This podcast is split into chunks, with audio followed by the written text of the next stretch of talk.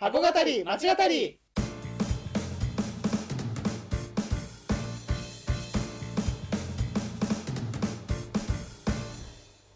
箱渡り町語りは元百貨店マンの2人が商業施設すなわち箱についてあれやこれやと語り合って魅力の再発見をしていく番組です。皆さんこんにちは。箱町あれやこれや語り第13回目です。箱町あれやこれや語りでは私たちが箱歩き街歩きをして感じたこと興味を持ったこと考えたことなどを本編と絡めたり絡めなかったりしながらお話ししていきます。はい、はい。ということです。はい、話していきたいと思いますね。こちらもね。はい。お願いします、では、えー本日のテーマをお願いいたします、はい。えー今回やっていきたいのはですね、インバウンドと、えー商業施設はい。について、えーやっていきたいなと思います。まあ、ちょっとね戻ってきた感がね、うん。なんかありますので、ありますはい。まあ、ちょっとそれについて語っていければなと。はい。思います。今回。それでは、えーあれこれ語りススタートです。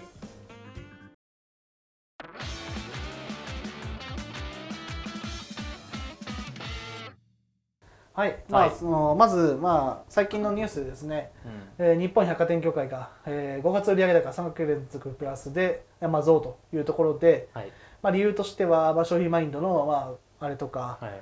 えーあとインバウンド売上がですね、えー147%、まあ、増と。3か月連続で、結構上がりましたね。ということで、まあ、上がっていますよっていう話なんですが、まあ、要するに、まあ、今ねその景気が回復というかそのリベンジ消費じゃないけど、うん。まあ、なってるっていう中でそあそれとまあ国内の需要としてはそうで,、はい。で国外の需要としてインバウンド観光客が増えてますよとねとうん。いうところで、まあ、街歩いてでも、まあ、実際にあの増えましたし、はい、そうだね。うん。あ出会う回数が全然あ旅行者さんだなっていうのがあのでに日本語じゃない言葉を喋っている方、違う馬車の方っていうのがまあ増えたので、確かに確かまあ、そこの数字のその上がってるっていうのは分かるんですけれどもまあそのまあ功罪というかこれまで逆にインバウンド売上に頼ってたからこそ特に百貨店とかは苦戦してたわけで、あと渋谷の街とか街でやっぱ渋谷とか銀座とか、うんまあ、新宿もそうですね、はいはい。苦戦大阪もそうですね。心斎橋とか。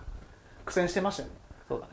だそこがその功罪ですよね。そのそこに旅行者の方々にその消費をどれだけ頼っていいのかっていうところが、まあ、今後の多分消費そうですね。商業施設消費の場の課題なのかなっていうのは思うんですよね。そうだね。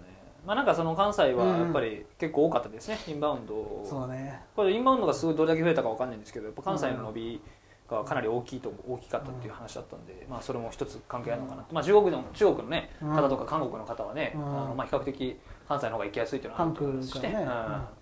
まあちょっとどこまであるかなっていうのがあるんですけど、まあ確かにねそう。よく言ってましたもんね。その心斎橋の筋はもう本当に外国人の方が多いっていうところは話してて、はいはいはい。うんよくあったと思うんで、うんまあ、なんかでもすごくそれで言うとやっぱり、ん。あのまあ、頼るっていうのは、まあ、どこまであれかわかんないですけど、はやっぱりあの日本の人口のねやっぱうん。これから減っていく中でやっぱ消費はね限られていくと思いますからもちろんあの生き残る商業施設の数もね、うん。あの少なくはなってくると思うんですけど、まあ、そんな中でやっぱり日本のやっぱり観光資源はね、うん。優秀だと僕も思いますし。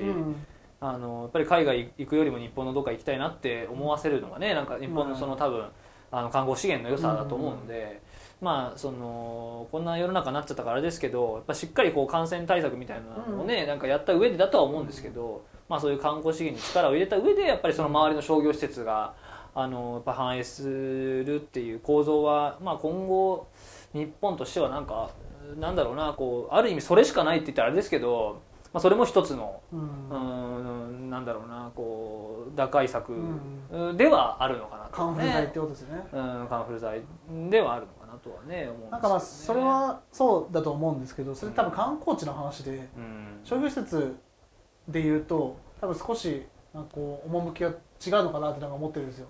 うん。な何かっていうと、うん。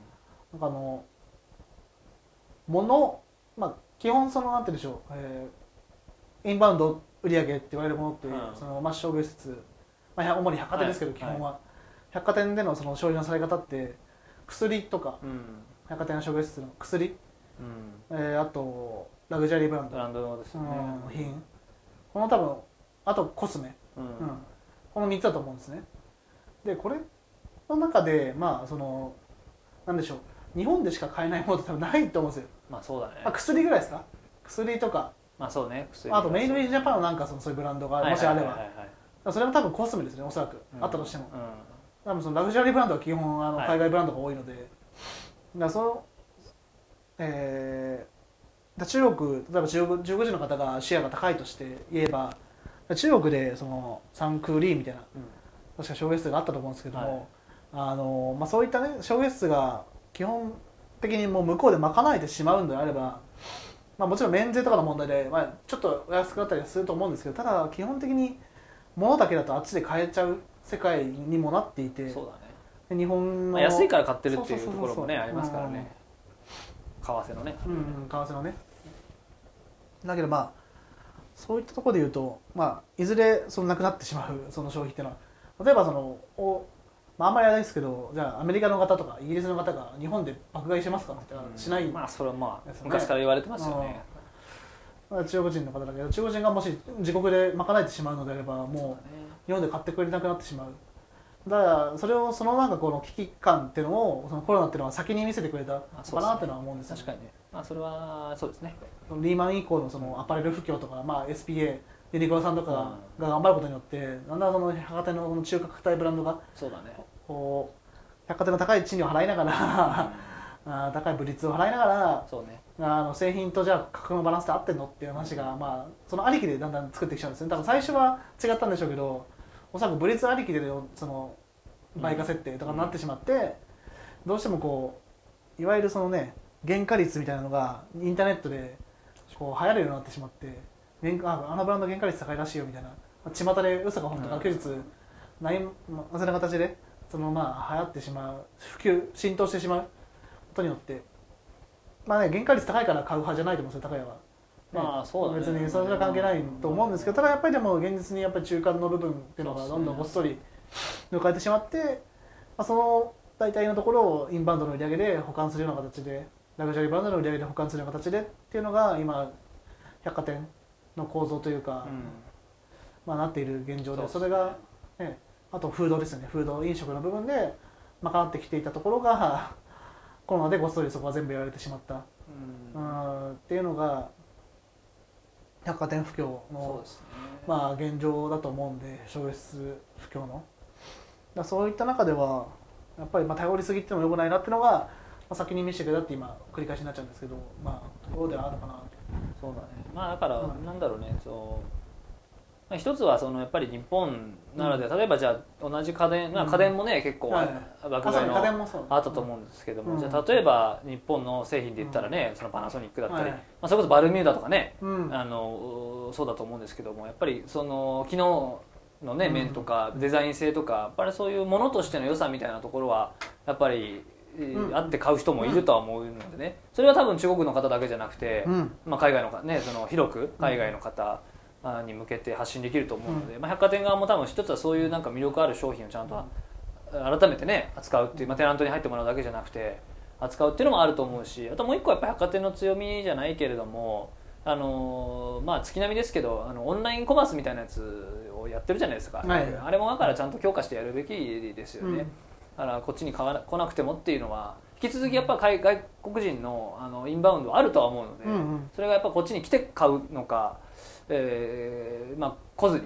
えー買えるのかっていうところの違いだけであってあの欲しがってる人はいると思いますしうん。ただ為替の問題とか安いからとかあっていう理由だけじゃないと思うのでなんかその辺の、まあ、ちゃんと買ってくれる人に向けてはアプローチはし続けなきゃいけないかなとはね思いますけどね。頼るすぎのは良くないんですけど一方でその本当に求めてる人はいると思うので、その人に対するやっぱアプローチは引き続き続けていかなきゃいけないかなとはね思いますけど。いや対応ですよね。うん。サービスだと思うんですよ、うん。最後もう月並みですけど物がやって、そうういうそのオンラインその各地でもできるようにそういうオンライン対応もしてあとサービスの部分でうん。どれだけそのいわゆるおもてなしっていうところつ 本当に月並みで申し訳ないですけど、あのサービス力接客力ってところはもう強化していってで、まあ、どのどのような言語にも多言語アベラブルというか多言語にこう対応するような、バウリンガルみたいなのやめた方がいいよね。だからうん本当ちゃんと話してやっぱやるっていうのが大事だと思うので。